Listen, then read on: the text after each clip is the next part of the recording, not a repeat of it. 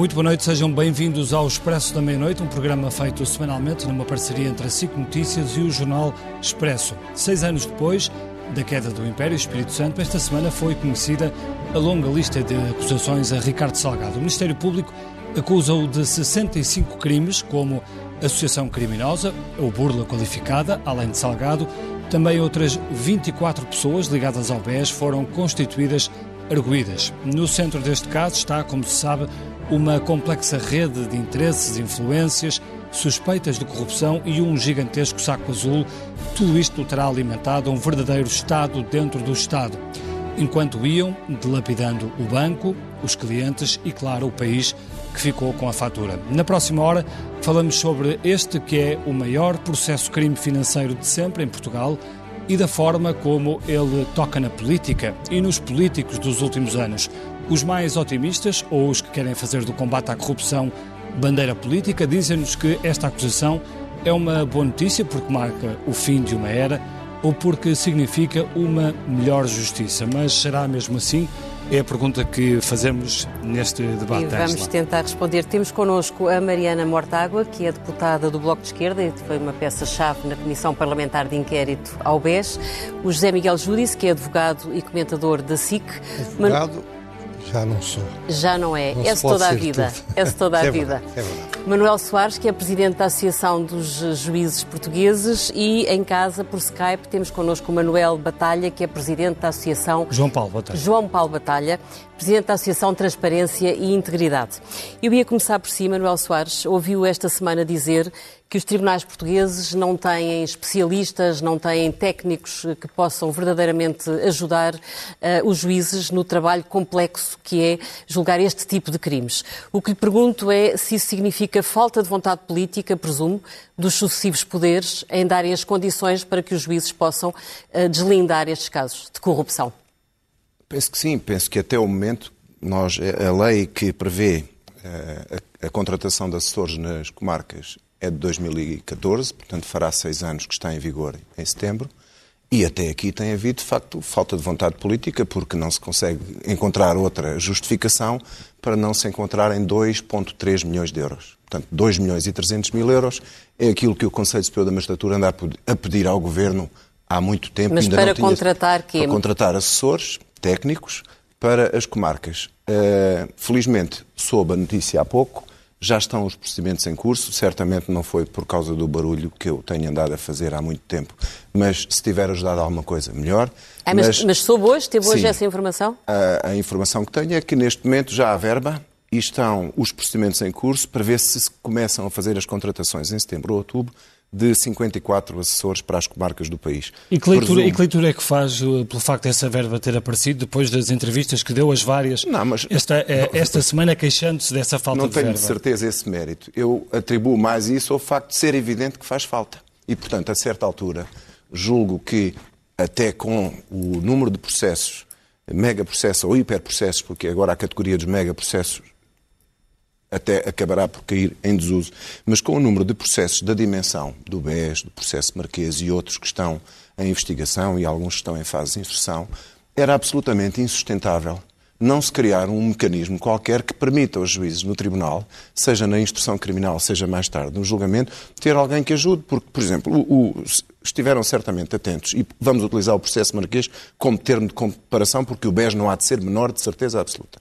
Quer dizer, quando nós estamos a falar de 44 mil horas de escutas telefónicas, 44 mil horas de escutas telefónicas, naturalmente não é tudo importante e o juiz não, não há ninguém que consiga ouvir 44 mil horas de escuta telefónica, mas é preciso alguém que ajude a perceber daquelas 44 mil horas o que é que é importante para o processo. Mas podemos concluir que essa falta de recursos pode fazer com que as peças eh, processuais sejam mais fracas?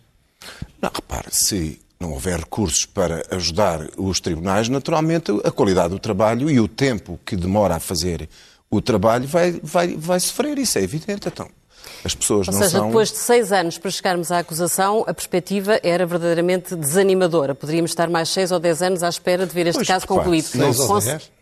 É Acha muito, mais? é muito otimista. O José Miguel Júdice disse, aliás, na SIC, na terça-feira, que era possível esta acusação ter chegado mais cedo e queria explicar isso na SIC no seu comentário da próxima semana. Não quer explicar hoje? Pois vou tentar, mas não tenho o tempo todo por minha conta. Não é? Mas tem poder de síntese. Não, mas há uma coisa eu poderei dizer. Em primeiro lugar, o que disse o Sr. Doutor é verdade. Isto é, a falta de assessor nos tribunais é uma das causas do mau funcionamento da justiça. Estava agora a lembrar que ainda o Vera Jardim era Ministro da Justiça. Eu lembro de ele ter convidado para um pequeno almoço, não me esqueci, porque eu odeio tomar pequenos almoços fora de casa, portanto não me esqueço. E, de facto, eh, eu já na altura lutei por isso e ele dizia que ia ser feito. Agora, não, o problema não é só nos tribunais criminais. Em qualquer sistema judicial bem organizado, sim, sim. todo e qualquer juiz tem um ou dois assessores para o ajudar. Eu lembro de uma vez um juiz num tribunal em Maryland dizer-me: a mim pagam para julgar. Uhum. Tudo aquilo que não é julgar, tenho assessores uhum. que o fazem para mim. Portanto, porquê é que isto demora muito tempo? Porque o sistema está muito mal pensado e porque ninguém verdadeiramente tem muito interesse em que ele ande depressa. Repare, não sei se reparou que há 8%. Mas isso é uma acusação gravíssima. É uma Portanto, acusação acha que claro o poder que é. político não quer que se desvenda não, não tempo e horas... Não, não, é o poder político, Sandra. Eu estou a ver... Processos estou a falar... como este Não, estou a falar do poder político, estou a falar dos players. Estou a falar dos players do sistema judicial. Ninguém tem verdadeiramente interesse em que os processos andem depressa. Repare que agora, oito, parece que há oito possíveis processos que foram separados para continuar a investigação. Ora, se foi possível separar oito para andarem para a frente, era possível separar oito para começarem mais cedo. Isto é, nada impede, no ponto de vista legal, que o, o juiz, o, o Ministério Público, peço desculpa, prepare processos autónomos que avançam mais depressa. Isso é o que acontece, por exemplo, no Brasil, que foi... Em todo o mundo, não é só no Brasil, em todo o mundo. Primeiro não, eu ponto. falo do Brasil por causa da, das investigações do Lava Jato, Portanto, etc. Ponto, foram... Os processos podem ser objeto de uma DCPAs. Portanto, vão-se separando e vão-se fazendo processos. Segundo, o sistema está feito de uma forma que dá uma sensação falta, falsa de grandes direitos à defesa. Os direitos à defesa são limitadíssimos sim, sim, sim. e, no entanto, perde-se imenso tempo. Portanto, eu não vou ter muito tempo para desenvolver uhum. isto tudo. Descrevi um livro sobre isto, portanto, se uhum. quiser ofereço-lhe, mas uh, fico contente, comecem por processos criminais, espero que um dia cheguem também aos cíveis. Mas então prevê que se possa chegar ao final deste processo daqui a quantos anos? Eu acho que 10 anos não é ser pessimista. 10 anos não é ser pessimista. Se calhar até é ser otimista. Portanto, portanto é lamentável que assim seja, porque não, não é bom para, para o Estado de Direito, obviamente, em primeiro lugar, não é bom para a Justiça, não é bom para as vítimas, não é bom para os acusados, uhum. a não ser que queira prosperar que eles assim vão adiando e perdem a sua credibilidade uh, desfeita e depois quando alguém é absolvido ao fim de 10 anos de processo, não serve para coisa nenhuma. Veja o que se passou com aquele processo onde estava o Miguel Macedo, serviu para coisa nenhuma. Uhum. E eles têm a sua vida destruída. O que aconteceu com a Leonor Beleza? Ela teve a sua vida destruída, vida política. Portanto, este sistema é um sistema inadmissível e não há nenhuma razão para que continue. Deixe-me passar aqui para, para a Mariana Mortágua e tenho que começar pelo, pela polémica mais recente que a si lhe diz respeito, por causa das declarações que fez sobre José Maria Ricciardi. Ele já hoje disse que vai mover um processo contra si, porque tudo, tudo o que disse, diz ele, é, é falso. Um, afinal, o que, que, o que é que está a acontecer entre si e José Maria Ricciardi? Quer explicar? Nada da minha parte. Eu, eu limitei-me a citar uh, aquilo que a acusação diz sobre uh, a intervenção de José Maria Ricciardi no, no, no, processo. Aliás, nada do que disse ou publiquei sobre essa matéria uh, são factos que não estejam, não sejam citações diretas da acusação. Mas ele diz que nunca oferi qualquer remuneração ao salário da ESI, ao contrário do que tem vindo a dizer Mariana Mortágua. Esse é um problema que não tem que ser eu a responder. Eu citei a acusação, tal como está escrita pelo Ministério Público. A acusação essa, aliás, que, se não estou em erro, o Dr. Ricciardi elogiava uh, na noite em que, uh, de forma algo, algo enfurecida, uh, ligou para este estúdio. Portanto, eu, o meu ponto aqui é, é, outro e eu acho que ele é mais importante. Eu penso que há duas formas de ver este caso do, do BES e ambas têm a sua legitimidade. A primeira é apontar as armas a Ricardo Salgado. Uh, apontar as armas a Ricardo Salgado tem duas vantagens. Do ponto de vista do processo e da construção do processo, eu até acho que possa, possa ser a forma mais eficaz de conseguir foi uma condenação. Essa a escolha do Ministério Público. E, que é focar uhum. na, na, figura essencial do processo uhum. e, através do argumento da associação criminosa, uh, justificar como é que se desenvolve uma cadeia para proteger as ações de enriquecimento de próprio ou da família.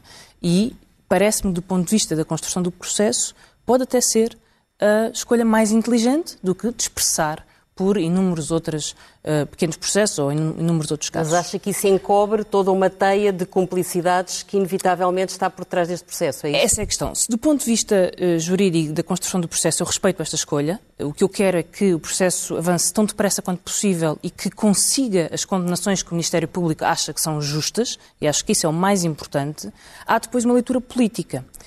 E do ponto de vista da, da, leitura política, quem quer focar tudo em Ricardo Salgado, já toda a gente sabe que estava envolvido até uh, à ponta dos cabelos neste e que tinha muitas responsabilidades, mas focar tudo em Ricardo Salgado é não fazer um conjunto de outras perguntas. É e... dar a ideia que Ricardo Salgado cai e o sistema fica limpo, é isso? É não perguntar como é que isto tudo aconteceu. Eu, eu, em mim, interessa-me perguntar como é que isto tudo aconteceu. Porque e como é que isto tudo aconteceu, Se perguntamos como é que isto tudo aconteceu, temos que perguntar, primeiro, uma coisa: tecnicamente, como é que isto foi feito? Quais foram os instrumentos, os offshores, as empresas, os meios? Interessa-nos saber como é que foi feito, para que não se reproduza. Interessa perguntar também a supervisão. Qual é o papel da supervisão no processo? Interessa perguntar, afinal, que modelo corporativo é este em que se criam conselhos de supervisão, conselhos de risco, departamentos de controle de risco e depois tudo acontece sem que ninguém seja responsável. Depois temos que perguntar que poder social tinha Ricardo Salgado para conseguir fazer isto tudo sem que nunca ninguém o tivesse questionado, a não ser a, a obsessão de Francisco Louçã desde há vários anos. Depois temos que perguntar que influência tinha Ricardo Salgado e o BES no poder político. E, portanto, quando nós começamos a fazer essas perguntas, vamos certamente incomodar muita gente e acho que por isso essa leitura não é tão abrangente. Sobre uh, Ricciardi. Só Mariana, deixe-me só perguntar ao João Paulo Batalha, pegando nessa sua deixa, se acha que o que deve ser mais relevado é o facto de neste momento já haver uma acusação a Ricardo Salgado, e uma acusação robusta, ou se, pelo contrário, acha que deve ser relevado o facto de continuar um pano de fundo que funciona nas relações entre o poder económico e o poder político e que está longe de ficar aniquilado por haver esta acusação? Uh, sim, boa noite antes de mais. A questão é que esse pano de fundo uh, é uma construção política e, portanto, nós não podemos pedir uh, que se aceite que um Estado de Direito Democrático seja completamente capturado por redes de promiscuidade, por associações criminosas, por ecossistemas de corrupção sistémica e depois, e só quando as coisas, enfim, publicamente rebentam, esperar que seja a justiça a, a limpar tudo. Quer dizer, isso é impraticável e não vai acontecer, até porque a justiça, como já foi dito, eh, produz aquilo que nós pomos lá dentro como matéria-prima. E, portanto, se a justiça não tem matéria-prima para trabalhar, e não só em termos de provas, mas em termos de meios de investigação, de perícias, eh, de assessores, como estava a ser discutido, não podemos esperar que seja célere uh, e que seja eficiente. E, portanto, há aqui, de facto, uh, um conjunto de questões cruciais uh, políticas e essas têm que ser vistas não necessariamente nos tribunais, porque nem todas serão matéria criminal, mas na política, porque eu acho que este processo da falência do BES é um dos capítulos da degradação da nossa democracia. Nós somos um país provavelmente único no mundo que em 1975 decapitou a sua elite económica, uma elite económica eh, que tinha feito as suas fortunas eh, encostada ao Estado, na promiscuidade com o Estado. Bem ou mal foram, enfim, eliminados em 1975 com as nacionalizações. E quando fazemos depois, nos anos 90, as reprivatizações de boa parte da, da economia, eh, no que, no que devia ter sido, digamos, o passo final de democratização do país e de instalação do regime democrático, fomos repescar eh, todas essas elites eh, promíscuas do Estado Novo, que tinham o um modelo de negócios do Estado Novo e que eh, compraram muitas empresas de volta com enormes favores políticos e do Estado. João Paulo Batalha, mas deixe-me só perguntar-lhe uma coisa, mas sente, que a sequência, mas sente que a sequência de processos a que temos assistido nos últimos anos atingindo um ex-primeiro-ministro, um banqueiro com o poder de Ricardo Salgado, juízes. Acha que isso, apesar de tudo, mostra que alguma coisa está a mudar na sociedade portuguesa e nessa relação entre os vários poderes político, económico, financeiro, ou sente que não tem havido uma grande evolução? Está à frente de uma associação que acompanha todos estes casos. Que balanço é que faria nesta altura? O balanço que faço é que mostra que há uma tensão na sociedade portuguesa entre, sobretudo, um poder judicial que está a tentar atuar mas quando nós nos queixamos de um processo que demorou seis anos até a acusação, que vai demorar talvez outros dez até, eh, eh, nem sei se é até à primeira instância ou até transitar em julgado, estamos a falar de coisas que são obviamente criticáveis, estas demoras, estas faltas de meios, mas estamos a falar da parte que está a funcionar.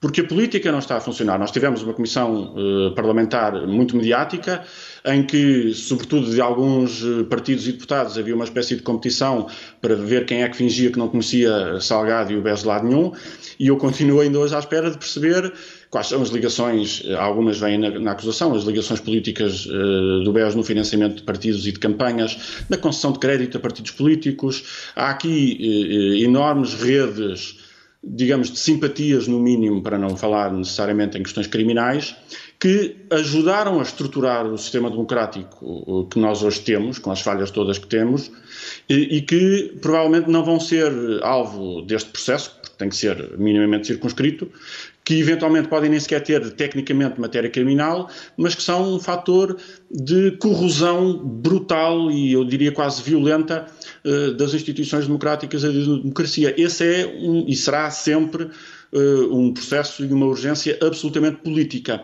E, portanto, ver uh, responsáveis políticos com o velho jargão da justiça ou que é da justiça, como se a justiça fosse tudo e a política não fosse nada, preocupa-me. Portanto, é fundamental, nomeadamente com o trabalho feito pela Comissão de Inquérito, tenha sequência e eu não estou a ver que tenha. Nós acabamos esta semana de ver nomeado para o Banco de Portugal uma pessoa com brutais conflitos de interesses eh, contra a opinião maioritária do Parlamento, eh, sem que tenha havido um mínimo de pudor.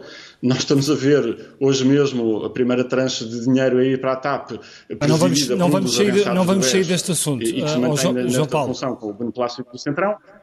Não, é que a questão é, é, é, não podemos esperar que o Tribunal, neste processo BES e nos, e nos outros em que está envolvido Ricardo Salgado, consiga desmontar uma economia política baseada na corrupção, no compadrio, nas promiscuidades, nos conflitos de interesse. Então deixe-me pegar, deixe é pegar nessa sua deixa, deixe-me deixe pegar nessa sua deixa do, do, do compadrio uh, e, e, perguntar ao José Miguel Júdice, uh, que fez parte de um grande escritório de advogados, a PLMJ, uh, se muitas vezes os advogados não andaram ou não andam muito próximo destes Uh, deste, deste, regime, deste, deste tipo de, de esquemas? Uh, se não, não há aqui uma, uma sombra em cima dos advogados e dos grandes escritórios? Eu essa pergunta sem ir um pouco mais longe. Em primeiro lugar, posso lhe dizer, não tem importância nenhuma, porque sei de colegas meus que foram advogados do BES e foram advogados do, do Ricardo Salgado, que eu tenho maior respeito do ponto de vista ético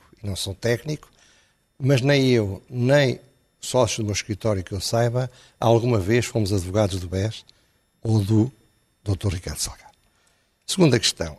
O que disse o Sr. Doutor, que eu já conheço de outros campeonatos, tivemos um debate interessante uma vez, é o problema gravíssimo das generalizações.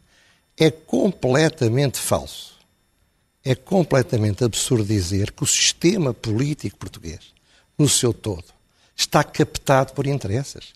Claro que há interesse a quererem captar o sistema político. Interesses empresariais e outro tipo de interesses. É o esforço que podem fazer. Mas, por exemplo, quando olhamos para os últimos governos. Se não deixa acabar não, mas, é mas quando se olha para todos os últimos governos e vemos que quase todos esses governos, à exceção de um ou dois, tiveram gente do Grupo Espírito Santo, uh, percebe-se que há aqui um, uns interesses que estão todos ao serviço. Vamos ver. E também tiveram professores universidades públicas. Isto é. De várias universidades não, públicas. Não, não, posso, não vieram todos do mesmo grupo. É, eu não gosto de ser politicamente correto, você já me conhece. Eu não posso aceitar que se acuse sem o mínimo de provas todas as pessoas, não sei se foram muitas ou se foram poucas, que vieram do, do, do Banco Espírito Santo ou de qualquer outro banco para, para desempenhar funções públicas, porque trouxessem, por assim dizer, um defeito de fabrico que os tornasse corruptos. José Miguel Jesus, não, é, não é não normal termos tido um Ministro da Economia que, enquanto era Ministro da Economia, recebia uma mensalidade mas, do BES. Mas o que não Ou é... o Sherman da TAP, que se sabe agora que recebia mas, também oh, oh, oh, numa conta dos pais e do... Oh, Bernardo, eu não estou... Você pode fazer umas perguntas todas que quiser, sim, claro. se não deixar responder às, às que fez anteriormente, eu não consigo responder. Eu não estou a dizer nenhum caso concreto. Por acaso, quando que me lembre, quando o, o Manuel Pinho foi para Ministro da Economia, não vi a comunicação social muito interessada em investigar esses processos. Isto é, a questão, as coisas são o que são. Isto é, há pessoas sérias, há pessoas honestas. Eu estou à vontade porque eu, quando era bastonário, estávamos confrontados, toda a gente, na pedofilia, e me perguntaram qual era, para mim, o mais grave crime na sociedade portuguesa. Eu disse, o mais grave tipo de crime é o da corrupção, porque é mãe de todos os outros crimes. Eu tive 40 e tal anos de vida profissional como advogado, se levanta o primeiro, com o que eu digo tanta gente, já se teria levantado muito esforço, que me possa atirar uma pedra de eu ter participado, colaborado ou pactuado com um ato de corrupção. E a doutora Mariana Mortaga não se ponha a rir, porque isso é um riso sardónico que não lhe fica bem, porque não sabe o que foi a minha vida para estar a, a gozar de forma que não se vê no exterior. Vamos para a frente. A Mariana não Aliás, concorda com o José Miguel Júdice que não haja um pano de fundo uh, mas eu demasiado acabar o raciocínio. opaco na sociedade portuguesa e nas relações entre poder político e poder económico? Eu respeito a aflição quando se percebe como a nata da banca e dos grupos económicos portugueses e os políticos também uh, criaram um regime de corrupção. Isso provoca uma enorme aflição em quem participou desse regime, em quem o construiu moralmente, em quem o construiu ideologicamente. desculpa lá, você disse aflição ou afirmação? Aflição. Não, acho que há mesmo alguma aflição. Mas não é da minha parte, creio. Mas, não, estou a falar ah, da aflição pronto, que então é para que fique claro como respondeu a mim, eu gostaria que ficasse claro. Têm, Mas essa resposta é o José Miguel Júdice? Eu penso que nós temos que compreender, e, e este é um, acho um erro de análise. Eh, quando se circunscreve a corrupção apenas a um, um único crime, há pagamento, não há pagamento, estamos a esquecer se temos ou não temos um regime que favorece essa corrupção. E, e temos ou não temos um regime. Entre os quais o favorece... regime da Venezuela, que é defendido foi defendido aqui pelo Dr. Francisco Louça no debate comigo. Acho que não temos que ir tão longe. Ah, mas temos de ir tão longe. Para defender, temos de ir tão longe para, para perceber para, do que estamos a falar. Não temos que ir tão longe para defender aquilo que é a corrosão das instituições democráticas que já aqui falámos e que vem de uma profunda ligação entre os interesses económicos e os interesses democráticos e políticos em Portugal. Mas você não acha essa que ligação, a Venezuela é um regime democrático? Essa ligação é muito antiga. É, é um regime democrático ou não é? Há corrupção ou não há na Venezuela? estou muito, muito interessada em, em discutir. Pois não está, eu sei que não está. Santo. É como a doutora Rita uh... Gato não está interessada em discutir o Gulag. Eu percebo que não esteja interessada, mas as coisas não se pode Estou, ter. sobretudo, muito não se pode um, atacar num lado e defender no outro, não um dá jeito. elegante e focado sobre o caso do Espírito Santo e o caso da democracia portuguesa. Acho que é muito importante tê-lo. Claro que é, porque estamos mas precisa sempre, saber a sua legitimidade e a sua coerência. A, estamos sempre a desviar o assunto para outras coisas e encontrar botes expiatórios para não discutir o assunto que temos em cima da mesa, que neste caso é o regime Espírito Santo. E não é só o regime Espírito Santo economia portuguesa. Sim, mas a Mariana anos... falava aí da aflição. O que eu lhe pergunto é se a aflição a que se referia é a aflição que representa, ou representada aqui por José Miguel Júlio por ter trabalhado num, num grande escritório de advogados, é isso que estava a dizer? A pressão que existe para interpretar o caso de Ricardo Salgado e o caso do BES como um caso apenas da maçã podre, não sei, algoria conhecida, isso, maçã podre no cesto de, de, de maçãs saudáveis. É uma interpretação que não nos permite ver mais longe. E para vermos mais longe, temos que perceber quais são as construções do sistema. E eu já falei em, várias, em várias, vários elementos. Toda a forma como as redes de offshore são montadas, toda a forma como empresas prestam serviços para que esses offshores sejam criados. Por exemplo, no caso BES, o Ricardo Salgado usava os serviços de vários testas de ferro para fazer a circulação de fundos. Hoje são arguídos. Esses testas de ferro, foram, os seus serviços foram comprados. Eram empresas. Empresas que prestavam serviços de gestão de riqueza. Tal como uh, os mesmos escritórios de advogados que fazem negócios perfeitamente legítimos e perfeitamente normais também ajudam a criar estruturas offshore. E o que eu quero dizer é que nós não podemos separar uma linha entre o que é legal e o que é ilegal. Porque muitas vezes o ilegal aparece através de estruturas eu, eu legais. Eu de fazer acabar e se, e se, deixa-me só terminar. E se, é que o José Miguel Júdice não acabou o, o seu Espírito Santo Praticamente não comecei. Se o Grupo ah, Espírito Santo Soares, que eu quero lhe perguntar aqui uma coisa relacionada esta teia de interesses, se o Grupo Espírito Santo conseguiu construir esta teia de interesses nós fazemos mal se não quisermos ver e aprender com ela. Uhum. É porque usou muitas estruturas legais, usou uhum. muita gente que não quis ver e que virou a cara e que fechou os olhos. E talvez Mariana, uma atitude um pouco mais crítica nos tivesse Na sua deixa e perguntar ao Manuel Soares, eh, exatamente, eh, hoje em dia, eh, por exemplo, nós estávamos habituados a ver os grandes grupos económicos, não é? Hoje em dia tem muitas vezes empresas que são bastante mais opacas, não é? São os fundos que acabamos por não saber quem é o titular do fundo. Portanto, Toda esta situação tornou-se mais complexa, presumo que também para quem tem que investigar casos desta complexidade. O facto de muitas vezes não haver rosto dificulta o trabalho ou não dificulta? A complexidade dos esquemas, a passagem por offshores, a situação hoje é muito mais difícil ou não é? pelo, pelo menos um milhão de vezes mais difícil a existência de negócios que Mas percorrem... noutros países, doutor, que é tão mais difícil do que isso, a justiça rapidamente chega a resultados. Ainda hoje soube de uma acusação que demorou oito anos ao Puyol e à família. É, a Espanha é a mesma família, infelizmente, É, é verdade, ouça, a justiça, é da justiça, não é a justiça intervém Não para apanhar isso, os cacos de qualquer coisa que já se desfez. Disse. Quer dizer, este é um bom exemplo, porque nós ainda temos muitas pessoas que ainda não receberam o dinheiro dos depósitos, ainda estamos a injetar dinheiro no novo banco, não temos a certeza se o contribuinte o vai receber e, portanto, há uma imensidão de problemas à volta do caso BES e a Justiça está a tratar de um deles. Ah, a questão da corrupção, há duas grandes áreas onde eu acho que, como sociedade, temos falhado. Uma, o João Paulo Batalha tem falado muito dela, que é a prevenção e a detecção do problema. Nós temos, a certa altura, descobrimos que há um suposto problema que demorou 20 anos a desenvolver-se. Das duas, uma. Ou estamos todos de olhos fechados, ou assobiamos para o lado, ou não existem mecanismos para detectar os problemas mais precocemente. E depois há uma outra grande área, é aquela onde eu trabalho, da repressão. Quer dizer, detectado um problema, é preciso investigá-lo e eh, as pessoas serem julgadas e eh, condenadas ou absolvidas. E nesta área também tem havido falta de atenção do Estado e de investimento. E muitas vezes, nestas situações, nós olhamos para a Justiça e queremos que seja a Justiça a resolver os problemas que estão num outro nível de intervenção. É evidente, nós podemos ter problemas e temos. O Dr. Miguel Júdice falou num que é um problema real, quer dizer, nós temos que encontrar uma solução para os mega hiperprocessos. Isto é injulgável. Temos problemas de organização depois a José. Sabe há quantos anos é que isso se diz? Não é? Mas, mega- mas- Você mas está eu- sempre eu a falar da mesma eu já coisa. propus ao, ao Souto Moura, quando Eu era já fiz aqui para aí não sei quantos eu, debates quando era bastonário, sobre os megaprocessos. propus, quando começou a investigação do, do caso de pedofilia, eu disse, eu era amigo dele, sou, fomos colegas em Coimbra, contemporâneos, só Zé, convidei para almoçar sem, sem publicidade e disse, por amor de Deus, faz uma coisa. Não te deixes avançar, faz o que puderes para evitar que isso se transforme num mega processo nunca mais vai ser julgado. Mas repare, deixe-me só. Eu no queria fazer depois uma pergunta só, sobre Só para lhe Eu dar um ainda exemplo. estou em, em lista de Sim, já vamos aí. Foi inventado por um juiz e dois PSPs, veja lá. E nós às vezes tendemos a ver eh, maquinações e, e conspirações quando é só incompetência do governo e do poder político. Um sistema que já foi experimentado em, em 100 julgamentos, à volta de 100 julgamentos, que reduz o tempo de um julgamento a metade. E estamos a falar de 100 julgamentos grandes.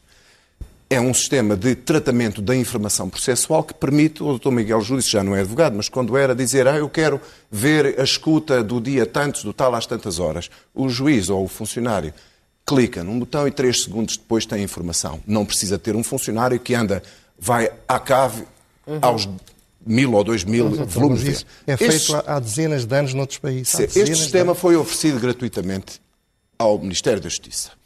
E as pessoas foram ao Ministério da Justiça, à Secretária de Estado da altura, e disseram: temos este sistema, reduz os, os julgamentos sem custos a metade do tempo, e metade do tempo de um julgamento que pode demorar 10 anos é qualquer coisa de irrelevantíssimo, e era só preciso pôr aqueles dois polícias da Segurança Pública a tempo inteiro, seis meses, para fazerem a informação, dois computadores e dez discos eh, eh, rígidos. Não Mas houve achar que dois polícias eram capazes de fazer isso. Zé Miguel deixe-me aproveitar antes, antes de terminar o, desenvolvido por Claro, tem toda a razão. A Deixe-me razão. perguntar, Zé Miguel Judice, antes de, de terminar o seu pensamento, que eh, temos estado aqui a falar sobre a questão da justiça e sobre a forma como olhamos para a justiça, mas há aqui duas, há- ou há aqui um, um, um, um ângulo importante que é, olhamos depois para dois juízes, Carlos Alexandre e Ivo Rosa, e vemos que há aqui uma competição entre eles os dois.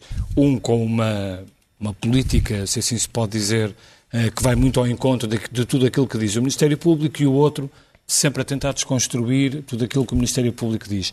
Esta, esta competição entre estes dois juízes, que imagem é que dá depois da justiça Eu eu e acho- dos processos que lá chegam? Eu acho que o Ticão foi um erro absoluto e que devia pura e simplesmente acabar.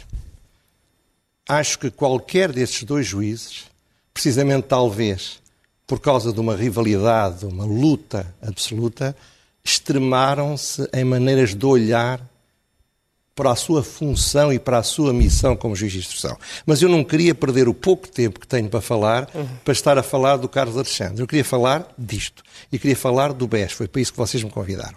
Primeira coisa que eu queria dizer, vou agora falar um bocadinho, não me interrompam, por favor. É, é, senão, senão não faz nenhum sentido o que eu quero dizer. Temos que ir ao João Paulo Batalha. Hein? Não, mas está bem, mas deixe-me acabar, senão vou-me embora, não há problema nenhum. Não, não, não pronto. O, agora, ficar a meio do raciocínio é que não pode ser. Bom, o que eu quero dizer ao Bernardo, duas coisas ou três. Primeiro, há uma coisa, fez feita uma pergunta sobre os advogados, há uma, uma alegria que me deu esta acusação. É que entre os 24 acusados, que eu saiba, não há nenhum advogado. Eu não os conheço, não conheço. As únicas pessoas que eu li conheço, conheço pessoalmente o Ricardo Salgado, conheço de ver na fotografia o Amilcar Pires, nunca na vida falei com ele, e creio que dos outros nunca os vi. Portanto, não há advogados. Agora, voltando ao processo, eu acho que este processo, um dos grandes erros, é nós pormos no caldeirão coisas que são completamente diferentes e com isso chegamos a não perceber os problemas e não os isolar adequadamente. Eu falaria em três Cs e um, e um R. Primeiro C, crime.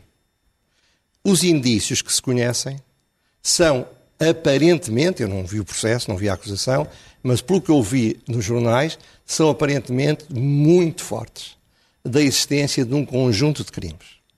Assim sendo, eu fui bastonário, mas antes de fui sempre advogado, eu gostaria que, se isto se provar, que a condenação destas pessoas seja feita o mais depressa possível. Para Segundo bem do Estado de Direito. O C, primeiro C, o crime. Segundo C, a crise. Uma coisa que se esquece, e não perceber isto é não perceber nada, é que entre 2008 e 2011, uh, eh, o índice dos bancos na Bolsa da Europa, portanto, todos os bancos que estavam cotados, o valor perderam 97% do valor. Isto é, houve uma crise sistémica nos sistemas financeiros que foi causadora de um conjunto variado de coisas, mas que não se percebe nada do que isto se passa, para além do comportamento censurável, ética ou juridicamente de pessoas, se não tivermos presentes esta situação. Terceira... Mas o segundo C pode justificar o primeiro? A crise não, não justifica o crime? Não, era o que faltava. Ah. O crime justifica a crise. Sim. São coisas diferentes, mas são coisas que, para se contextualizar, é preciso fazer. Então terceiro, terceiro a compra. Isto é, quando foram expropriados os acionistas ricos e pobres ou remediados que tinham ações de empresas que foram nacionalizadas, o Estado não pagou, como a lei determinava, imediatamente e pelo justo preço. Pagou, numa época com inflações de 30%, pagou com uma taxa de juros de 2% ao longo uhum. de 20 ou 30 anos. Isto é, retirou património a pessoas que depois, para o adquirirem provavelmente fizeram mal, mas para o adquirir o fizeram profundamente endividados, porque não tinham ativos próprios suficientes para adquirirem as empresas que queriam adquirir. Ninguém os obrigou a fazê-lo, concorreram, mas pagaram o preço justo por coisas que tinham sido que não lhes tinham sido pagos. Quarto, a resolução. Independentemente dos crimes, estes e quaisquer outros. Foi um erro a resolução? A resolução, como foi feita, foi um erro absoluto penso que é um dos maiores consensos dos especialistas na sociedade portuguesa. Então não integra o coro que veio aplaudir a postura de Pedro Passos Coelho, o ex-primeiro-ministro, que teve oh, a coragem de dizer que não a Ricardo Salgado? Eu nunca integrei coros, até porque canto mal. Gosto de cantar sozinho. Pronto, mas a sua não, opinião mas, isolada não, é favorável ou desfavorável a considerar que Pedro Passos Coelho teve coragem política nessa altura? Que ele teve coragem política, reconheço. E, e louvo a coragem política das pessoas. E não era fácil ter essa coragem política naquela altura. Uhum. Mas acha a... que ele fez bem em, com não, a nega espera, que deu a Salgado? Ele não, fez bem em não apoiar a sobrevivência de um banco sem antes encontrar as soluções para mudar o estado de coisas. Uhum. Mas o, eu falo é da resolução. A resolução, repare, foi substituído, foi separado o chamado banco mau do banco bom. O Esteve banco mau, Carlos Costa. E depois o banco bom, afinal, tivemos de pagar 4 mil milhões de euros, uhum. e o que ainda aí virá, para que alguém ficasse com ele. É um banco assim assim. Portanto, portanto é um banco assim assim. Isto é, se nós não tivermos essas coisas todas presentes, não estamos a perceber nada do filme. Agora, Agora deixe-me ir ao João Paulo Batalha, que ele já está há imenso tempo ali okay. a, sem falar. João Paulo Batalha, deixe-me... Obrigado que eu fui até ao Sim, fim deixe-me só, deixe só perguntar-lhe sobre, sobre esta ideia que pode criar, uh, pode criar-se em algumas cabeças de que com esta acusação parece que o caso fica resolvido, que este tipo de, de comportamentos menos éticos e completamente ilegais não se vão repetir, ou isto está profundamente instalado na sociedade portuguesa? Bom, quer dizer, se tudo correr pelo melhor, vai-se fazer prova e as pessoas vão ser condenadas na proporção dos crimes que tiverem cometidos, mas a justiça serve para isso. A justiça serve para uh, acusar crimes concretos uh, e, e, condenar ou ilibar pessoas concretas em circunstâncias concretas. A justiça não está, nem deve estar, preocupada com a arquitetura institucional que permitiu isto, com a organização do sistema, uh, com a integridade política eh, eh, que não existe em muitas circunstâncias e devia existir, para lá, quer dizer, isto não é dizer que todos os políticos são corruptos, não são, e o drama é esse, é que nós temos instituições que nivelam por baixo. Em matérias elementares como prevenção de conflitos de interesses, nós temos instituições que nivelam por baixo. As comissões de ética estão a falhar. A transparência dos deputados. Não existem, não existem comissões de ética, existem comissões legalistas que fazem uh, uma leitura o mais desculpabilizadora possível de uh, questões de ética na política. Ou, ou, é a velha tese de Pina Moura, outra pessoa com um bom currículo, que diz a ética é o que estiver na lei. Uh, e, e, para ser um bocado, enfim, sem querer ser agressivo, desde que não seja bandido, pode ser-se bandalho, quase. E isso é um péssimo princípio para funcionamento de instituições. Uh, mas é o que temos. E, portanto, quando várias linhas de defesa da integridade pública e da integridade do Estado falham, a justiça, que devia ser a última linha de defesa, eh, não tem eh, arcabouço para tratar tudo, até porque, como foi até aludido eh, pelo Dr. Manuel Soares, nós temos a originalidade, uma entre muitas, temos o sistema logístico, informático, processual da justiça nas mãos do governo que é uma coisa problemática até do ponto de vista da, da, separação de poderes e que significa que a autonomia judicial em Portugal eh, enfim, é uma autonomia de mão estendida. Eh, e, portanto, também isso impede coisas para as quais, como já foi dito, até já havia solução de serem eh, cabalmente implementadas porque esbarram sempre num decisor político. Portanto, há aqui questões cruciais que nós temos que rever na forma como o Estado se organiza, na forma como as instituições políticas prestam contas, como, como, como gerem as relações com os poderes privados. Tudo isto extrapola em muito eh, eh, este caso do BES e vários outros relacionados com o BES e com vários outros grandes processos, eh, mas a verdade é que nós só temos estes mega processos de corrupção porque temos mega corrupção. E, portanto, sem trabalhar nas Muito instituições bem. políticas onde ela deve ser atalhada e prevenida, nós nunca vamos conseguir uma justiça que seja capaz de repor a ordem neste caos. Mariana Mortágua, a sua insatisfação, eh, aparentemente eh, está insatisfeita com a forma como todo este processo está a decorrer, ou seja, isto não chega, no fundo acha que a via judicial está longe de depois conseguir trabalhar toda, todo o contexto político e económico e, a, e as tramas que se, que vão constituindo na sociedade portuguesa. Agora, isso não compete verdadeiramente à justiça.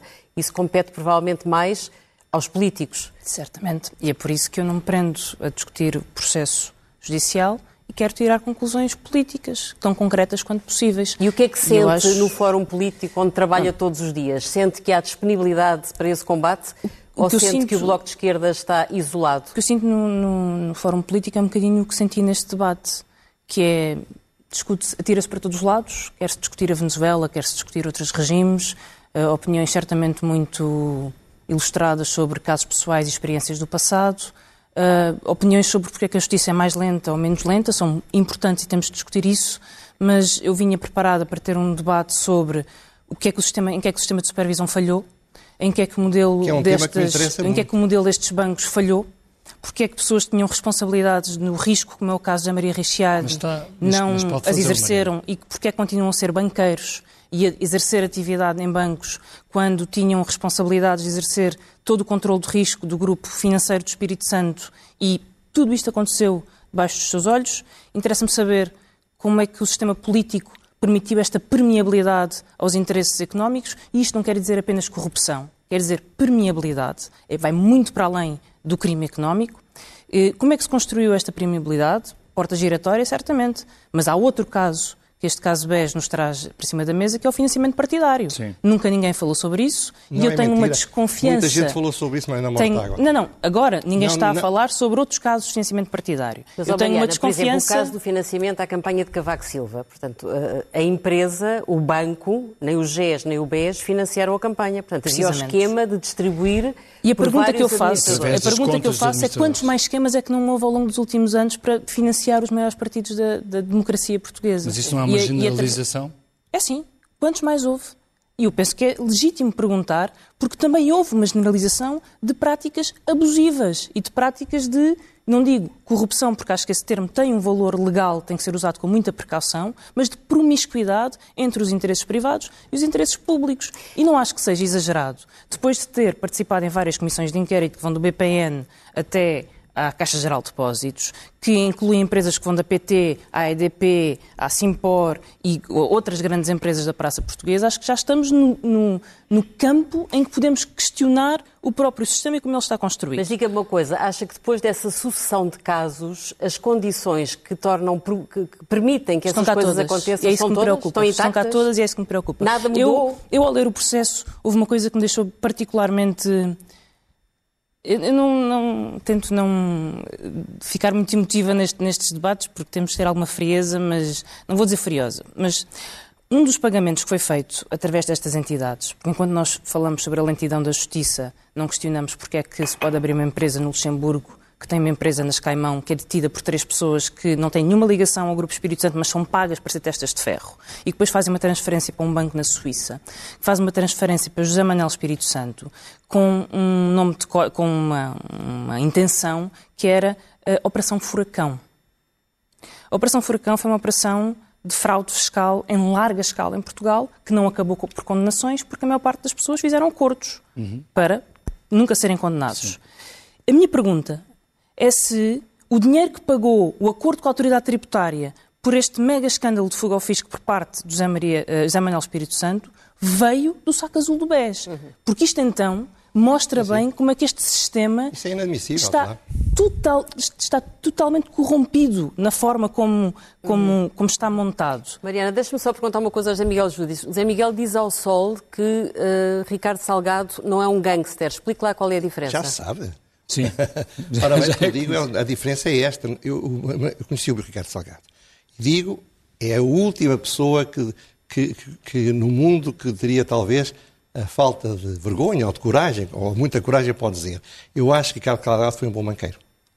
E cometeu gravíssimos erros, criminais ou não, que criaram dele a imagem com que ficou.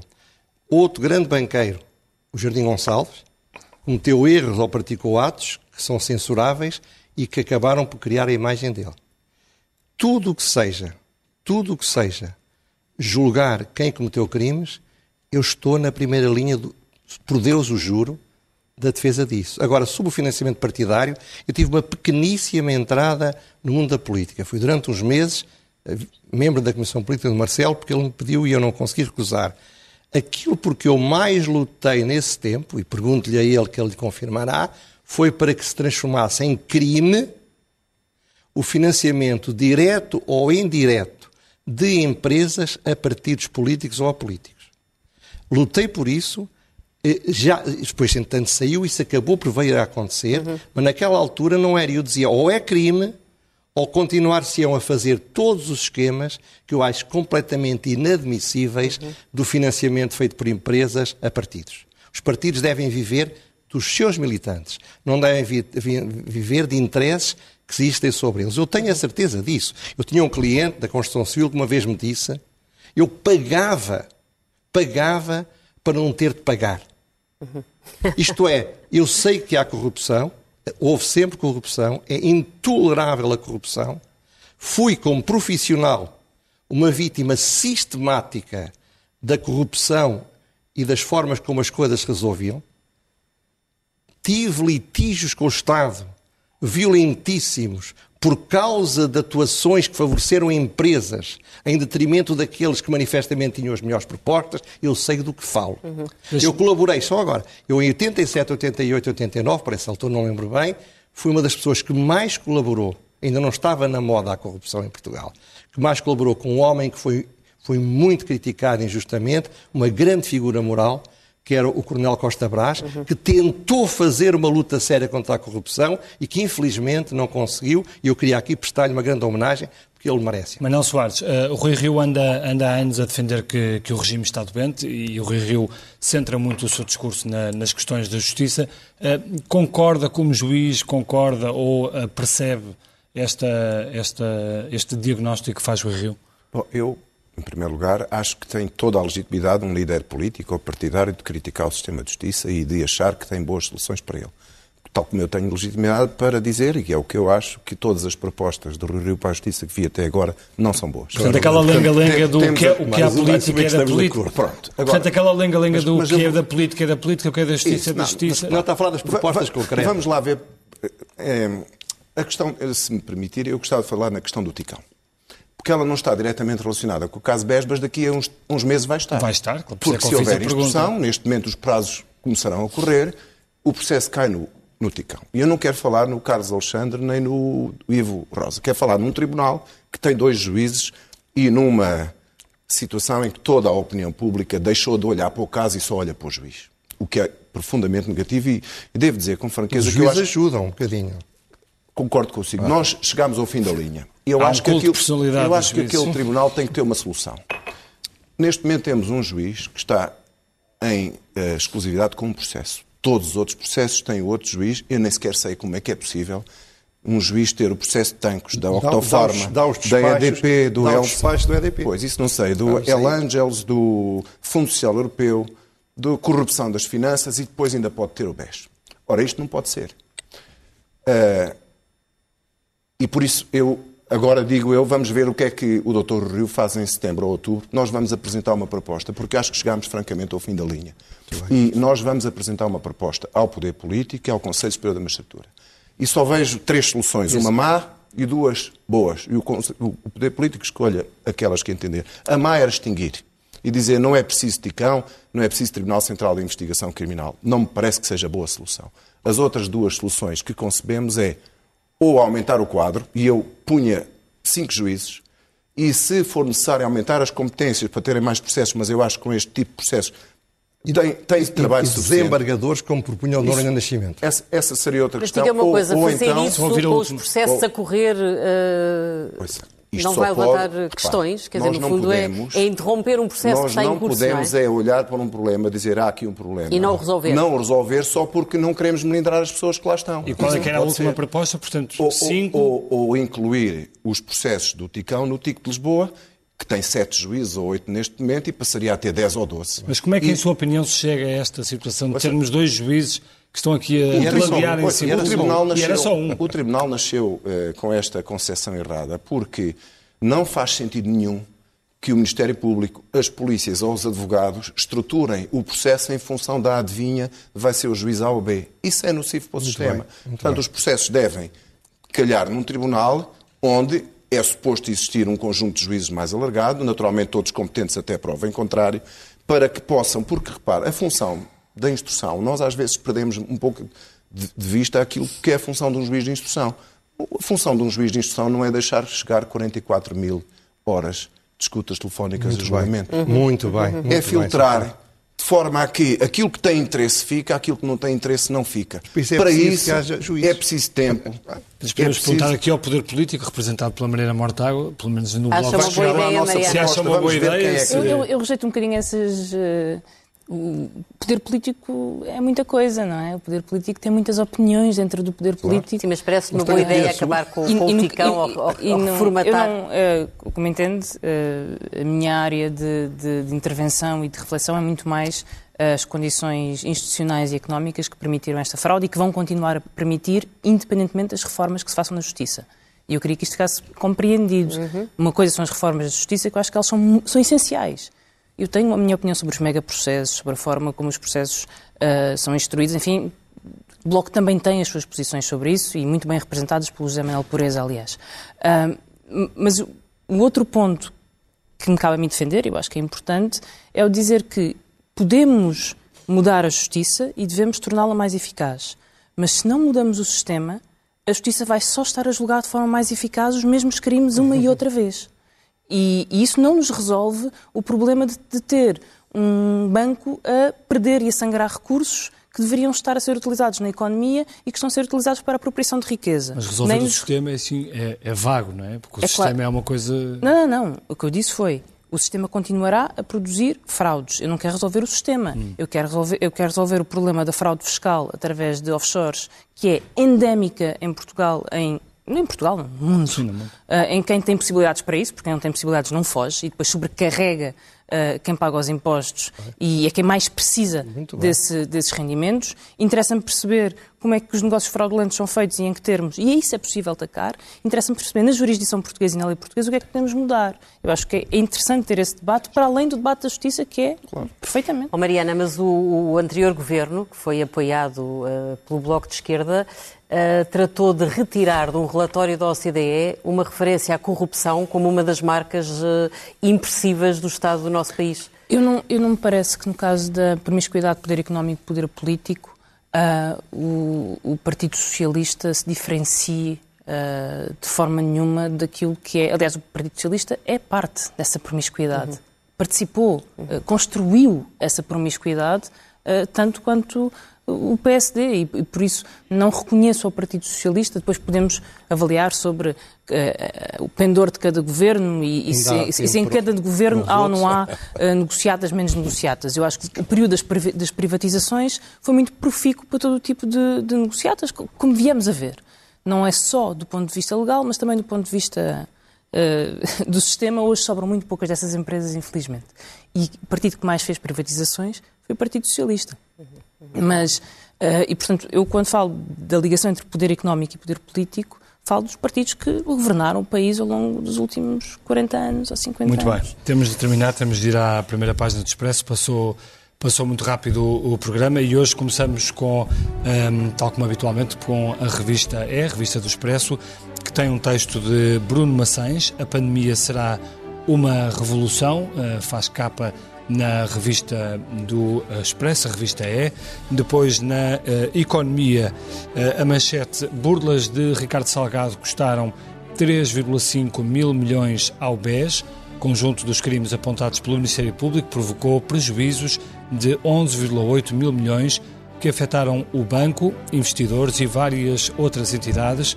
Parte da Comissão Executiva do BES ilibada apesar de culpada pela insolvência. Aqui ao lado, stress e burnout custam 3,2 mil milhões por ano. Empresas pagam uma pesada fatura pela falta de prevenção da saúde mental, diz a Ordem dos uh, Psicólogos. E no caderno principal, Ângela. No caderno principal, a manchete é ainda sobre a resposta à crise económica. O layoff vai ser prolongado e sem prazo para acabar. O governo mantém a medida só para empresas em grave crise e a duração será para ir avaliando, diz ao Expresso o Ministro da Economia. Nasceu o primeiro bebê infectado com Covid em Portugal. Mais de 130 mulheres que testaram positivo ao vírus tiveram filhos saudáveis durante a pandemia. Temos depois novidades sobre o caso BES. Salgado manteve património escondido da Justiça. O hotel em Miami estava em nome de Testa de Ferro. Dinheiro da venda usado para pagar dívidas a imigrantes já em 2020. Burlas de Salgado custaram 3,5 mil milhões ao BES e políticos tensos com a panela que o BES destapou. Há ainda a história de uma reunião secreta no Lago de Como, em outubro de 2013 como Moraes Pires e Isabel Almeida foram ter com a Eurofi na Itália para traçar um plano de tirar mais dinheiro do BES. A lei da eutanásia fica adiada para perto das presidenciais, uma dor de cabeça provavelmente para Marcelo Rebelo de Sousa. O ministro do Mar pede cautela com plano de Costa Silva e Marcelo diz que não aceitava nacionalizar a TAP. Fica vista a primeira página do Expresso. Nós eh, ficamos por aqui. O Expresso também noite despede-se. Tenha um bom fim de semana. Voltamos para a semana. Boa noite. Obrigado. Boa noite.